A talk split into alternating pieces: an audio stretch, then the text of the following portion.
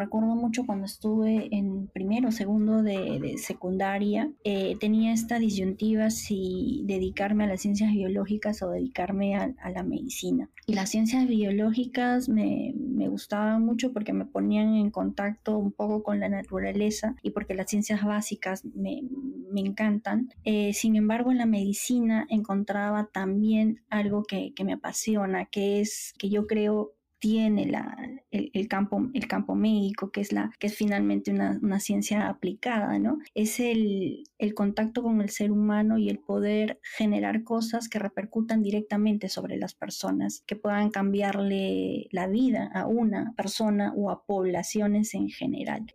Eso me generaba una sensación de satisfacción y, y conformidad con, con, lo que podía hacer, por lo cual me, me decanté por postular a medicina. ¿no? Estudió medicina en la Universidad Nacional Mayor de San Marcos. Es magíster en farmacoepidemiología y en farmacovigilancia por la Universidad de Alcalá en España.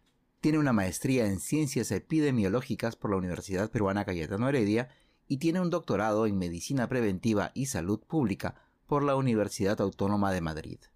Durante toda su vida profesional se dedicó a la investigación, primero en el campo de los ensayos clínicos, luego a la investigación en epidemiología con enfoque en el área de investigación cardiovascular y enfermedades crónicas.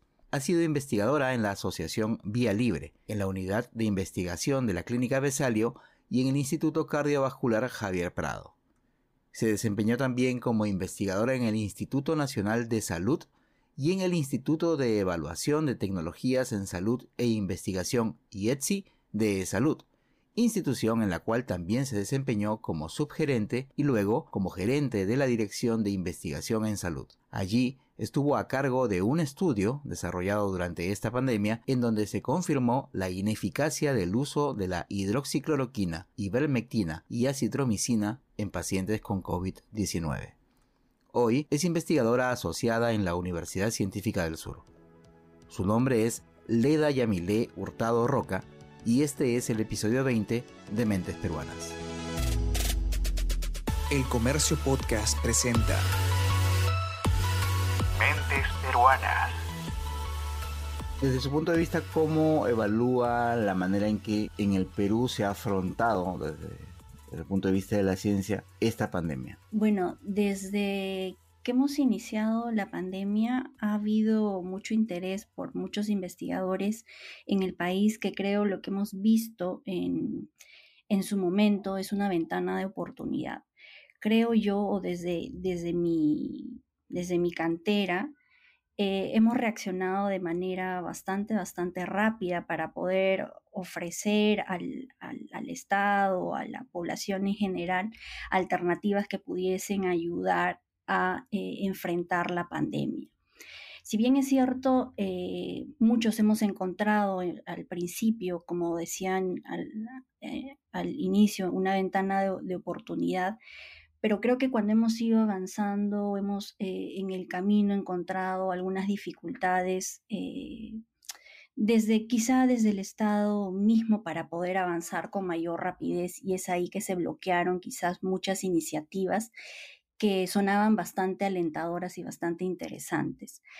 Eh, desde mi punto de vista particular o desde donde yo enfrenté la pandemia al momento de, en, marzo, abril, cuando hemos empezado todo, eh, creo sí que encontramos una, una, gran oportunidad para generar evidencia. De hecho, eh, canalizamos y concentramos toda la, todas las fuerzas y las competencias del equipo para dedicarse precisamente a la generación de, nuevos conocimientos que hacían que hacían o, que, de los que carecíamos en un principio. Pero si ya hablamos de, manera global, en general, cómo los científicos en el país han tenido que enfrentarse, creo que la mayor dificultad, a pesar de las de las iniciativas, a pesar de que tenemos investigadores con grandes competencias, eh, siempre los aspectos burocráticos, administrativos del, aparato organizacional del Estado han sido una valla bastante complicada o, con, que, con lo que ha sido muy difícil lidiar. Pero en síntesis creo que, los científicos en general y los científicos peruanos no han sido la excepción, han encontrado una gran ventana de oportunidad para generar conocimientos. Yo creo que los... Eh, en, el país tenemos científicos con mucha competencia, de muy buena calidad, que han estado a, la altura, ¿no? Sin embargo, repito, creo que eh, luego hemos encontrado o se ha encontrado en general un gran y, se ha necesitado conversar con, con las distintas organizaciones representantes del Estado, tanto a nivel de, gestión de ciencia como del, del mismo eh, Ministerio de Salud, para poder encontrar eh, caminos que viabilizaran las nuevas tecnologías o las investigaciones que pudiesen servir o, aportar a, enfrentar eh, la pandemia, ¿no? Ahora, durante estos meses de, emergencia sanitaria global, a usted le tocó trabajar en un, eh, en un lugar dedicado a la investigación. Correcto. ¿Cierto? Correcto. Pero una de las cosas que más se ha criticado localmente es que aparentemente se han estado tomando decisiones que no estaban basadas en evidencia científica, que no estaban basados en los resultados de investigaciones. No sé qué, qué, opinión tiene usted al, respecto de esa situación. Sí, ha sido, ha sido complejo, sumamente complejo, porque en algún momento eh, sentíamos que andábamos en caminos totalmente divergentes o en hasta en mundos paralelos, ¿no? Ha sido, ha sido bastante difícil que por un lado, como tú mencionas, hayamos estado gestando investigación, hayamos estado generando evidencia, habíamos estado eh, generando conocimientos nuevos, eh, conocimientos necesarios para poder alimentar la evidencia que ya existía a nivel mundial, porque además nosotros cogemos la pandemia cuando ya en el, en el hemisferio norte esta, se había avanzado, ya se tenía cierta, cierto conocimiento sobre, sobre algunos temas, eh, es cierto que en algunas situaciones se puede requerir de evidencia local y demás.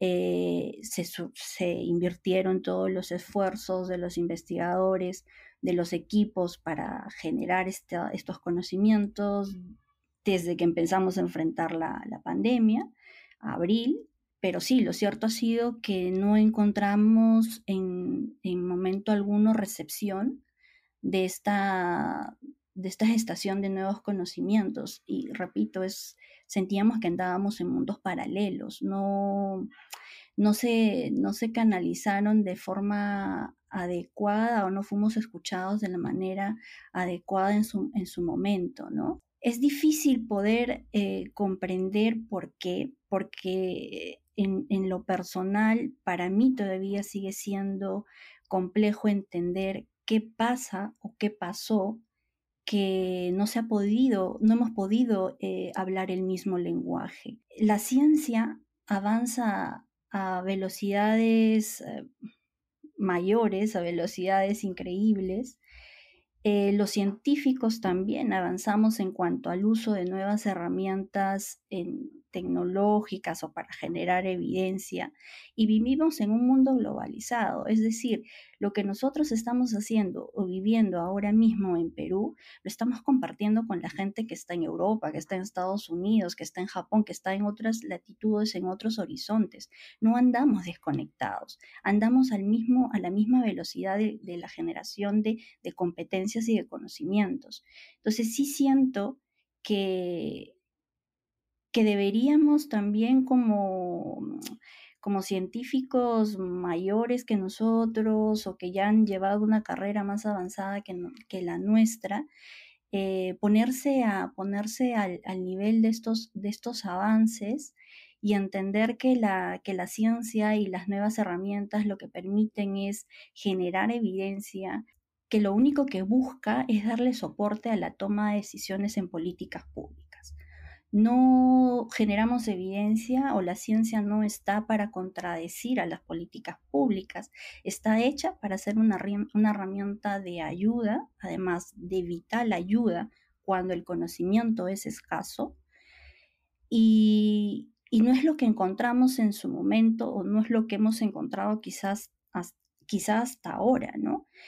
Eh, no, hemos sido, no hemos sido escuchados, hemos encontrado una gran, una gran puerta que estuvo todo el tiempo, todo el tiempo cerrada por más esfuerzos que se, que se ha hecho todo este, todo este tiempo para, para poder eh, traducir incluso los, los conocimientos que íbamos generando, pero lo que creo es que es complejo entender, pero lo único que, que puedo concluir es que que así como la ciencia avanza y los científicos tratamos de ponernos a la par con las nuevas herramientas que existen a nivel global, no estamos inventando la pólvora ni, ni mucho menos, pues los científicos que ya nos llevan en más edad o aquellos eh, especialistas que ya tienen más eh, trayectoria en, nuestro, en, el, en el, campo, en el, en el, área temática, también tendrían un poco que, escucharnos. No estamos, eh, como repito, la, la, ciencia no está para contradecir a las políticas públicas, la ciencia está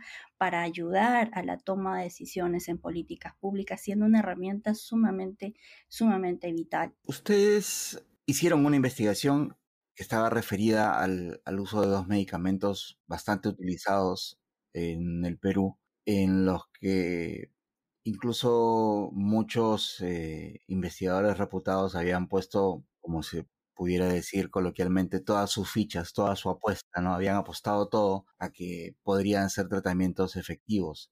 Finalmente, el, estudio me parece que, que señaló de que no hacían gran diferencia y, ha sido algo, digamos que similar a, un estudio reciente a, mucha mayor escala que, acaba de decir algo parecido con respecto a, uno de los medicamentos.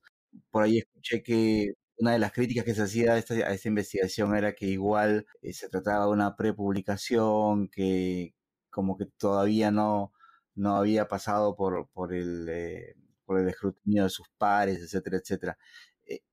Eso eh, es, tanto así, está en esa, en esa situación el, e, ese estudio que se llegó a, a, realizar? Sí, claro, este, este estudio en realidad lo único, lo único que hace es corroborar lo que ya la evidencia internacional decía, ¿no? El, el, el, este estudio al que te refieres, el de mayor escala, el, el, Solidarity, que es un ensayo clínico que trabajó este tema incluso en el Perú, también enroló pacientes, eh, simplemente confirma lo que ya la evidencia internacional decía, no, no había, no se encontraba, no se evidenciaba la efectividad eh, de estos del uso de estos medicamentos en, en el tratamiento de pacientes con, con COVID-19. Eh, este estudio únicamente fue la cereza del pastel, no descubrió la pólvora, no dijo nada diferente a lo que ya estaba publicado en la, en la, a nivel internacional eh, y lo que dices es bastante cierto. Toda, toda investigación eh, debe ser es, revisada por, por, sus pares, vale decir, por uh, investigadores que precisamente realicen investigación en ese campo y con esas, eh, con esas técnicas o herramientas metodológicas y debe ser una revisión independiente y en una revista científica indexada. Eso es cierto. Pero también es, eh, es vale, vale precisar que dado el requerimiento urgente del conocimiento durante esta pandemia, se ha utilizado un mecanismo de eh, publicación o de compartir eh, las investigaciones a, a, través de repositorios libres, como es estos famosos preprints, que siempre han existido pero dada la pandemia y la necesidad urgente de compartir información científica, pues han sido utilizados eh, mayoritariamente. Incluso Solidarity también inicialmente fue publicado en un principio como, como preprint. Uh, no es el único, no es este el único estudio que haya sido primero colgado como preprint, ha sido una necesidad urgente la de compartir conocimiento y muy utilizada en el, marco de, en el marco de la pandemia. Sí es cierto que toda, que toda investigación tiene que ser eh, luego revisada en una revista indexada, como te mencionaba. El, el, problema, vamos a ponerlo entre comillas, es que siempre estos procesos pueden, pueden retardar, pueden retardar meses, por lo tanto, un mecanismo que se encontró es estas eh, publicaciones o prepublicaciones o preprint, como, como eh, la, gente, eh, la gente lo conoce y que es totalmente, totalmente válido, ¿no? Y si es cierto, este estudio no ha demostrado, como repito, nada distinto a lo que ya la evidencia internacional eh, evidenciaba, simplemente ha sido un granito más con, data, con data de población, de población nacional y, y no ha demostrado nada totalmente distinto a lo que ya se veníamos conociendo a nivel internacional. ¿Cuáles cree usted que deberían ser las principales preocupaciones en ese sentido de el nuevo gobierno que tengamos a partir del próximo año? ¿En qué debería eh, concentrarse para tratar de mejorar la situación en la que estamos y de la que nos hemos dado cuenta lamentablemente a partir de una emergencia tan complicada como la del COVID-19? Eh, yo lo que creo muy a nivel, a nivel personal es que el, el, país tiene ya varios años avanzando en términos de generar leyes, generar infraestructura, generar organigramas para poder dar paso a realizar o a ejecutar ciencia en diversos campos en el país. Eh, yo lo que creo es que ya tenemos que dejar de que la ciencia simplemente sea un eslogan, que simplemente sean leyes, que simplemente sea infraestructura, y realmente pasar al trabajo en campo. Vale decir que, que no necesitamos ahora mismo crear más infraestructura, ahora mismo no creamos, no necesitamos más leyes, las que tenemos hay que echarlas a andar. Y eso es lo que, lo que hemos estado durante todos estos años percibiendo, que todo lo que se ha ido estructurando en términos de leyes, en términos de infraestructura, en términos de, de organigrama, eh, todavía no se echa a andar. O sea, de nada sirve tener toda esta estructura si nos vamos, si en realidad no, no nos va a servir para ejecutarlo, para realmente ponernos, ponernos a trabajar y dejar que esto sea simplemente, eh, simplemente un eslogan. Los científicos lo que necesitamos es que se nos escuche.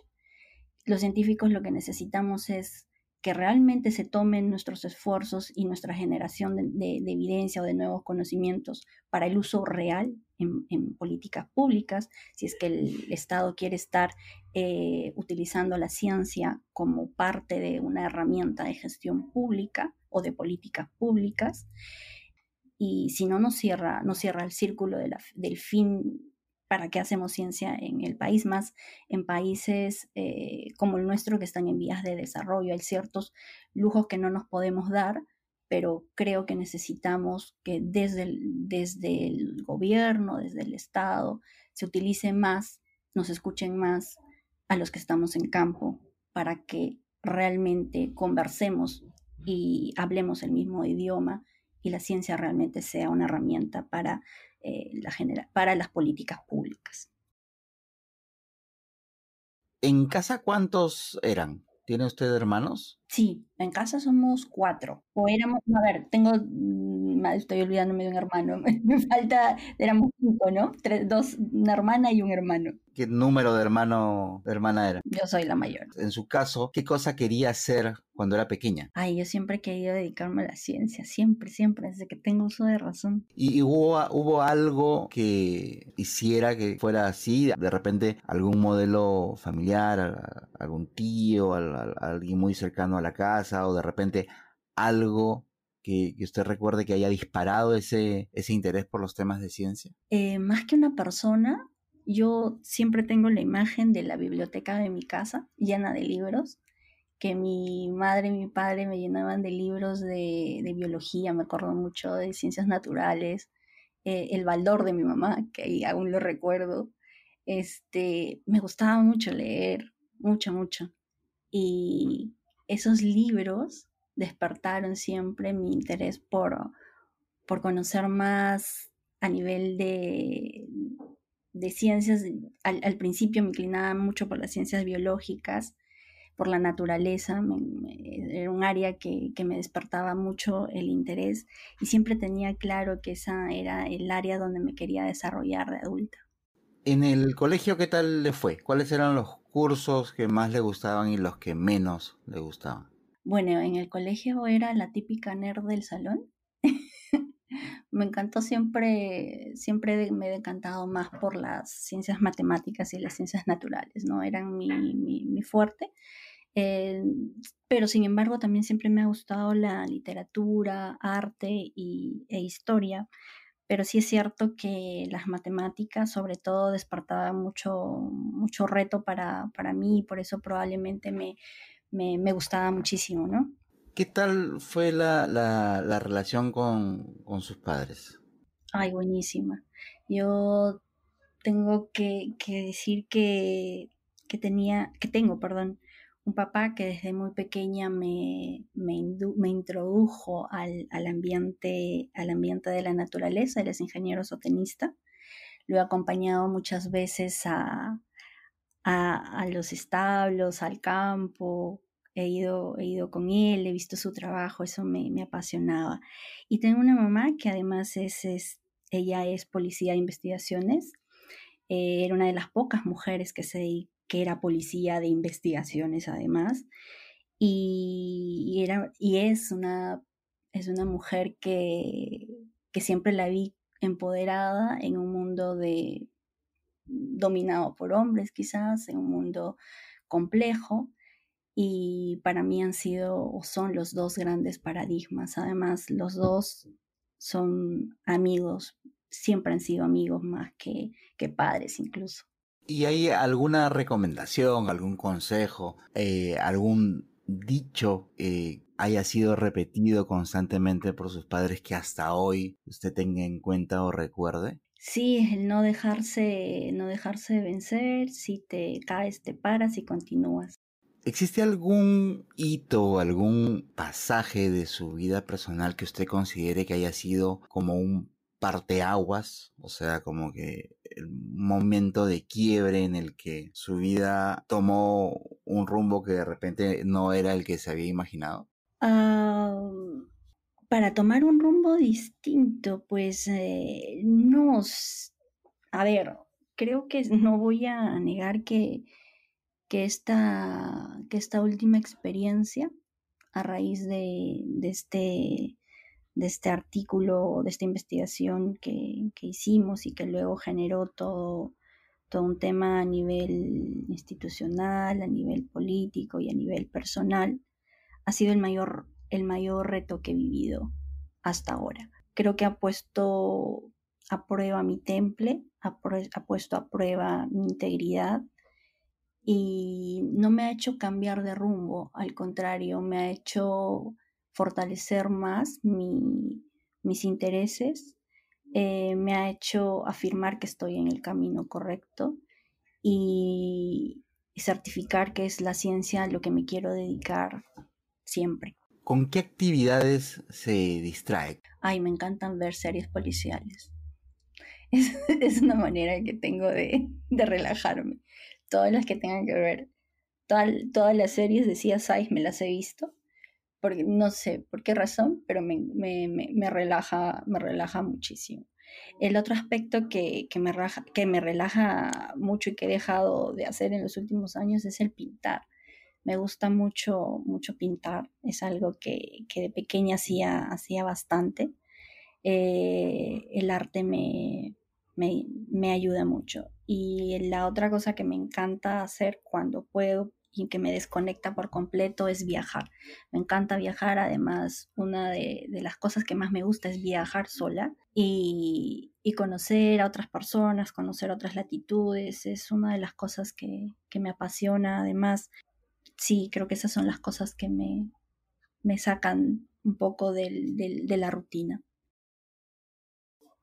Y durante su época de, de, universidad, ¿cuáles considera que fueron los momentos más complicados de estudiar medicina? Los primeros años son los más complicados porque te enfrentas a una, en medicina en particular, te enfrentas a una cantidad de asignaturas que sinceramente el tiempo no, no te da basto, ¿no? Necesitas no 24 horas, necesitas que el día tenga 48, 72 horas para terminar de almacenar tanta información en, en tan poco tiempo. Eh, y además porque son los años en que, en que todo es absolutamente distinto. Eh, no sé si suele pasar en todas las universidades, pero es además algo que a mí me gusta resaltar porque yo en San Marcos los primeros años eh, salgo de una burbuja, salgo de la burbuja en la que todos tus pares son muy parecidos a ti y te vas a otra área donde te encuentras con el Perú en pequeño. Y es tan maravilloso porque creo que realmente empiezas a sentir el, la finalidad de la, de la universidad, ¿no? que es precisamente la universalización de conocimientos. Entonces, más allá de enfrentar esta, esta, estos años académicos duros, es que también empiezas a habituarte a un espacio con múltiples eh, diferencias que tienes que empezar a, aceptarlas, a comprenderlas, a convivir con ellas. Y, me parece que, fue, que es la etapa más, más maravillosa, por lo menos es la que, la que a mí me hizo sentir eh, satisfecha y, confirmar que era la, la decisión correcta. En el aspecto profesional, ¿hay algún momento en que usted considere que desde ahí también cambió el desarrollo de su profesión? Sí, eh, ya cuando, cuando uno se dedica o cuando uno estudia medicina, eh, sobre todo en el país, y creo que en la época en la que, en la que yo estaba en la universidad, cuando uno hablaba de que se quería dedicar a ciencia, eh, la gente te miraba medio raro, te decían, ¿y cómo vas a sobrevivir con, con eso? En principio vas a poder vivir de eso. Y, y sí es un momento en que te dicen, bueno, lo habitual es que, hagas una, especialidad clínica y no que te dediques a, ciencia, ¿no? Te dicen, te has formado para eso como, como médico. Y sí, esa fue la etapa más, más compleja de, tomar la decisión eh, un poco contra, contracorriente y abrir, abrirse camino en un área donde los médicos graduados no necesariamente optan por, por hacerlo, por lo menos no la, la, gente de mi, de mi generación. Lo habitual no era decantarse inmediatamente para, por dedicarse a la ciencia. Eh, yo cuando hago la maestría en, en, Cayetano y empiezo a ya hacer investigación más, investigación de, de campo, es cuando confirmo la decisión de que lo que yo quería hacer es ciencia y, no dedicarme al, ámbito asistencial. Pero no fue una decisión fácil porque no faltan los amigos que te dicen, oye, y la ciencia, la ciencia en el país no te, no te da te da de comer o, o qué frutos económicos vas a tener de esto, te vas a dedicar profesionalmente a esto, no, no tiene futuro y demás. No ha sido, no ha sido fácil, fue una decisión eh, compleja que implicó ir buscando mis propios caminos, ir buscando oportunidades. No fue sencillo, pero, pero era lo que me apasionaba y, y es lo que me apasiona y es a lo que siempre me quise dedicar. Entonces, siempre quise ser fiel, siempre quiero ser fiel a mis, a mis principios y a mis sueños. Y, y, fue la decisión que tomé. Y en el camino ha sido siempre complejo porque también tienes que tomar la decisión si eres eh, cola de león o eres cabeza de ratón. Yo decidí hacerme un camino sola, ir buscando mis oportunidades sola y sí, no ha sido sencillo, pero los he ido consiguiendo porque siempre me he cargado de la mochila de pasión por lo que hago, ¿no? Entonces creo que, eso ha sido mi mayor motivación, mi mayor aliciente todo este tiempo. Usted durante su, tanto su formación como en su ejercicio profesional, ¿a qué retos ha tenido que enfrentar en donde el hecho de ser mujer haya sido justamente el, el elemento clave justamente para, para enfrentarse a, esas situaciones? Yo voy a serte muy sincera, Bruno. Yo, cuando me hacen esta pregunta, eh, siempre digo que yo nunca me he sentido diferente por, por ser mujer. Que nunca he puesto, mm, con toda honestidad, nunca he sentido que mi posición de mujer haya tenido que ser una limitante. Lo cierto es que las mujeres en general hemos llegado a las oportunidades, históricamente, a las oportunidades para educarnos un poco más retrasados en, tiempo que, los hombres, con lo cual la cantidad de mujeres dedicadas en general a la ciencia eh, es menor que el de varones. Desde mi propia experiencia, mi principal herramienta ha sido que yo nunca me he sentido ni, diferente a ningún, a, ningún par mío por el hecho de ser mujer. Creo que esto me ha hecho ver con naturalidad eh, cualquier situación que se me pudiese enfrentar en el camino, en el ámbito, en el ámbito profesional. Pero sí tengo que admitir que no es, no es la misma situación para muchas mujeres o muchas mujeres sienten que por el hecho mismo de ser mujeres podrían tener alguna limitación en el camino eh, y que ver a mujeres como, como yo u otras mujeres que están en el campo de la ciencia y que pueden haber eh, hecho algunos logros significativos, eh, son de ejemplo para que ellas opten por, por estos, estos caminos. Pero lo que yo creo es que las mujeres debemos empezar a sentir que no somos diferentes por el hecho de ser mujeres. Cuando en nuestro chip tengamos esto bien, bien afiatado, bien enraizado, eh, veremos que, que el, sexo no es, no tendría por qué generar diferencia alguna. Yo en lo particular, en lo personal, no nunca me he sentido que, o nunca he sentido que alguna dificultad que haya tenido que enfrentar sea por el hecho de ser mujer. ¿Cuál considera usted que ha sido el pasaje más frustrante de su carrera profesional? Bueno, sin duda este evento último. Este evento último ha sido el, no sé si el evento más frustrante, pero sí el que, el, el que me ha generado una lección bastante, bastante, bastante importante. Eh, sentir que, que la ciencia puede resultar ser un elemento, o puede ser tomada como un, como un elemento adverso en una situación tan difícil como la, como la que vivimos, ha sido el, el pasaje de mi vida más difícil de, enfrentar.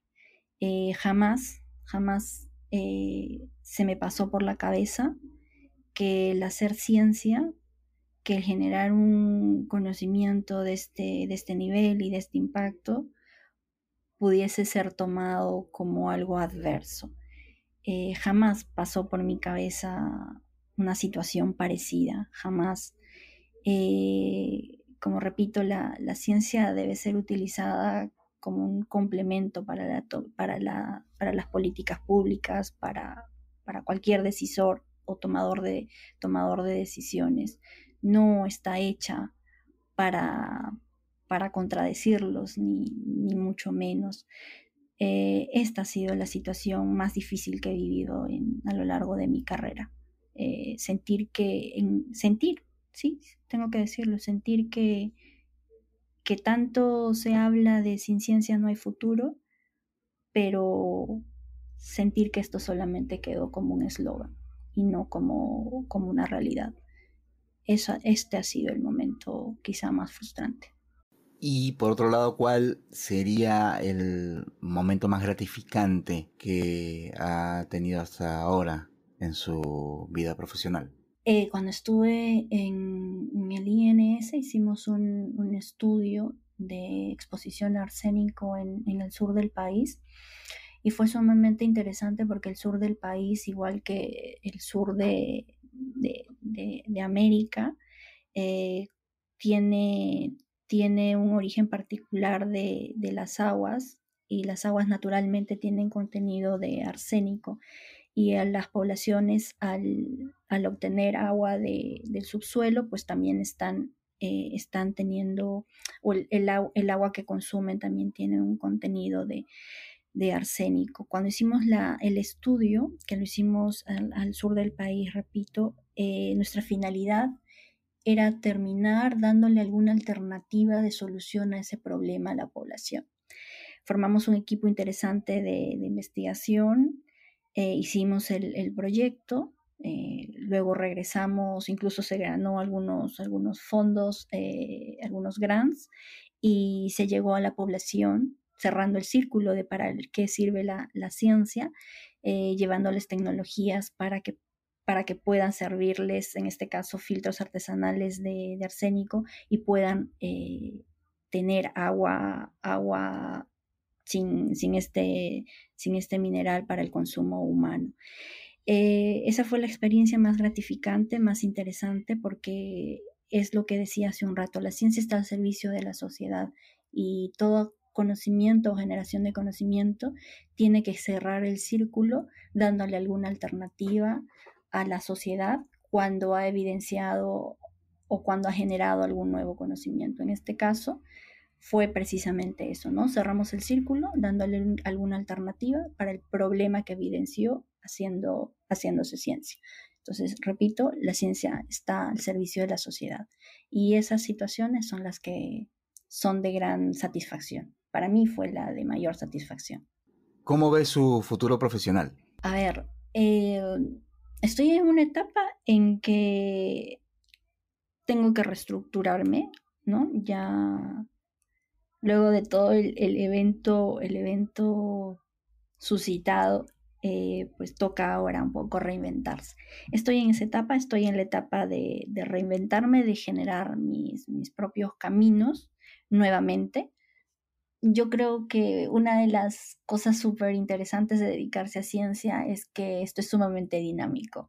Es tan dinámico que te permite a ti mismo ir reinventándote cada cierto tiempo es lo que me toca ahora, eh, estar en otras, en otras canteras y seguir haciendo ciencia, que es lo que, para lo que me he formado, que es lo que me gusta y, es súper eh, interesante porque te pone retos constantes, te saca de, de, estados de confort, no estás en una posición de confort todo el tiempo, es sumamente dinámico, con retos diarios, con retos constantes y es precisamente por eso que me gusta la ciencia, ¿no? Es sumamente dinámica. ¿Cuáles son los tres libros o los tres autores que usted recomendaría a alguien que quiera dedicarse a estudiar medicina o a estudiar alguna carrera vinculada con las ciencias en general?